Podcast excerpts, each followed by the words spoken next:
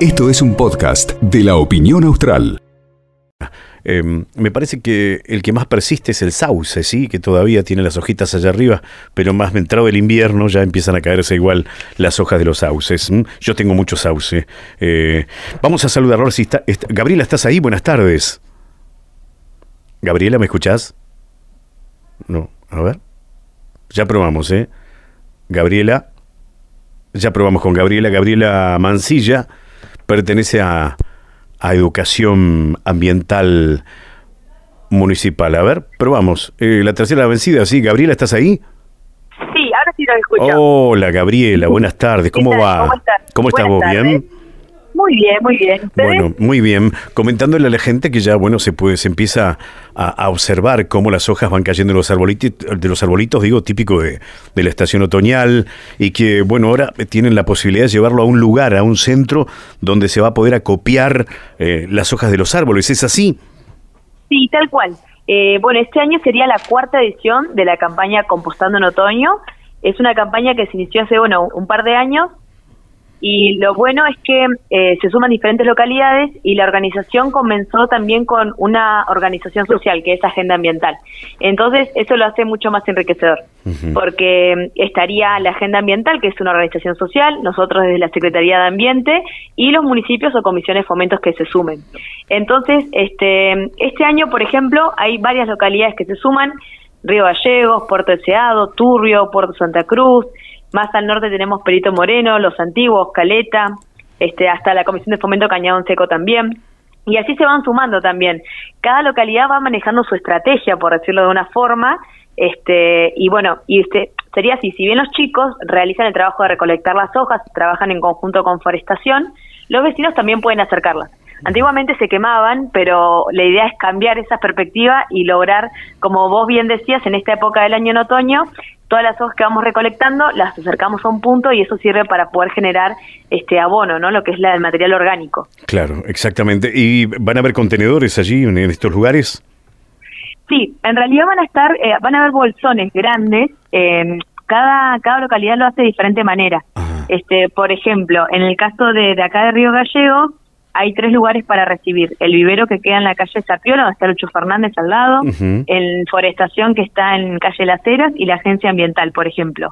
Eh, van a comenzar a lanzarse los flyers con horarios y puntos, todo bien detallado para que la gente se entere. Este, y después de ahí lo llevan a una fosa más grande. Ajá. Y esa fosa es la que va a trabajar, porque hay que revolverlo, tiene que estar aireado y va- la idea es que sea grande por la cantidad de hojas que se recolectan. Claro. Y, por ejemplo, los chicos de Río Turbio me comentaban desde el área ambiental este, que ellos los pueden recibir. Ellos lo hacen distinto, por ejemplo, hacen una inscripción online este, en donde avisan que, se, que fueron a dejar compost, por ejemplo, al vivero municipal o que están dejando en los horarios de recolección con una bolsa diferenciada para que luego se vaya pasando. Y todas las personas inscriptas, una vez que termine el otoño, se van a llevar este, un kilo de compost para que puedan eh, ap- aportarla a sus plantas de, de hogar también. Claro. Teniendo en cuenta que es la cuarta campaña, ¿cómo ha sido la, digamos, la participación de los vecinos en las anteriores?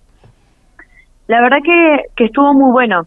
Eh, me decían, por ejemplo, en las diferentes localidades, más en el, en el norte, por ejemplo, de, supongamos, ¿no? Es, di- es distinto, eh, no sé, un río gallegos a, a los antiguos, por ejemplo, que allá está lleno de, de álamos y sauces, entre otras especies, entonces tienen mayor cantidad.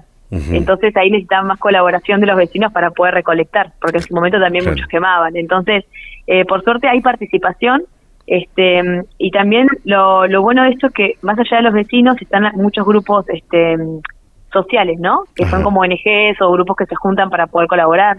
Muchos es limpieza. Entonces, esta campaña, al ser la cuarta, este, ya está generado de que se comience inclusive antes de- del inicio de, de tiempo. Y eso está bueno porque habla del compromiso de cada municipio o comisión de fomento para continuar con estas acciones, ¿no? Estas acciones verdes. Claro, claro. Es importante señalar, me parece a mí, Gabriela, ahora que empieza mayo pronto, ¿cierto? Este, y que empieza la época de, de poda, que aquí estamos hablando pura y exclusivamente de las hojas, nada más.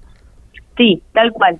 Todo lo que tiene la recolección de hojas secas que van cayendo, así que, y lo que se va secando que uno va recolectando en el, en el patio, en la vereda, eh, todo eso se va a recibir.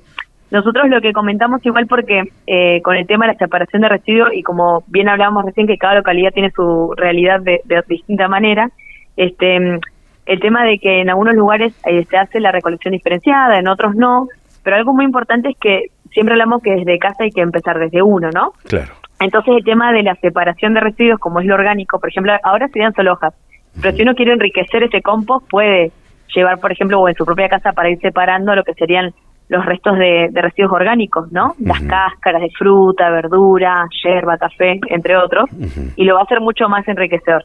Por eso, como sabemos que es bastante el esfuerzo, este ya de separar, en este caso estaríamos como pidiendo esa colaboración, esa participación de, no quemar las hojas y sino transformar este la, la, frase principal y para que se entienda más sencillo es transformar un residuo en abono. Y justo es para que sean nuestras plantas nuestras en nuestro hogar que podamos utilizar. Así que esa sería como la idea. ¿Ya empezaron o todavía no? Y eso va por localidades. Por ejemplo, en Caleta Olivia ya han comenzado, las chicas están recibiendo en el vivero municipal, tienen horario cortado, pero se están recibiendo también. Acá en Río Gallegos también comenzaron a recibir. Eh, en Puerto Deseado también ya han empezado a mediados de abril y ahora se van a sumar eh, a partir de esta semana lo que sería Puerto Santa Cruz, Perito Moreno, Cañón Seco y Los Antiguos. Esos serán los cuatro nuevos que se van a sumar. Claro, puntualmente aquí en Río Gallegos, eh, ¿hasta cuándo va a ser? Eh, va a ser toda la temporada de otoño, ah, así que tenemos tenemos tiempo todavía para, para comenzar a recolectar las hojas. Sería toda la estación de otoño. Claro, sí, sí, sí, sí, no, no, no hay dudas, ¿no? Eh, eh, bien, em, ya dijimos los lugares, entonces. Em, importante el gran porcentaje de nutrientes que tiene por ejemplo, las hojas de los árboles, ¿no? Este, y que mucha gente por ahí no los tiene en cuenta o no los tenía en cuenta. Yo recuerdo que hace muchos años sí, lo que se hacía era quemarlas y después la ceniza que iba quedando se esparcía sobre el césped o sobre, por ejemplo, los canteros, los lugares donde había verde. Esto se hacía antes, lo decíamos antes, ¿no?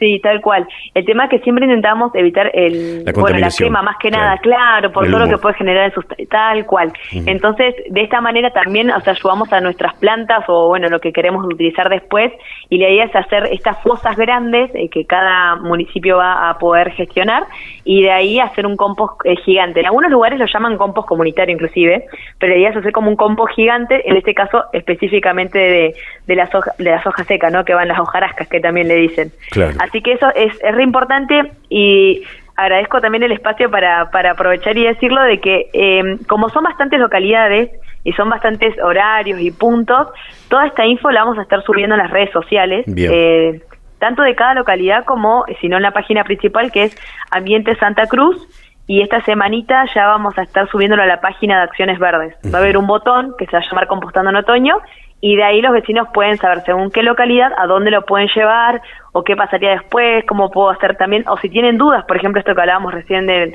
del compost, cómo puedo hacer en mi casa, hay mucha info para descargar, pasos a seguir y, y eso suma, ¿no? Porque cada espacio para poder difundir y que hay oyentes nuevos, está bueno poder transmitir esta info. Ajá, perfecto. Bueno, Gabriela, te agradecemos muchísimo y este, bueno, estamos en contacto. Bueno, muchísimas gracias a ustedes. Que sigas bien. Hasta luego. Chau, chau. Gabriela Mancilla eh, pertenece a Educación Ambiental Municipal. Entonces, compostando en otoño la recolección de hojas de los árboles, los puntos de acopio, importante para que lo tenga en cuenta, ¿sí? El Lucho Fernández, allí en el vivero, Sapiola 1885, de lunes a viernes, de 9 a 14 horas, ¿cierto? De 9 a 14 horas. Después, la Dirección de Espacios Verdes en la acera 705.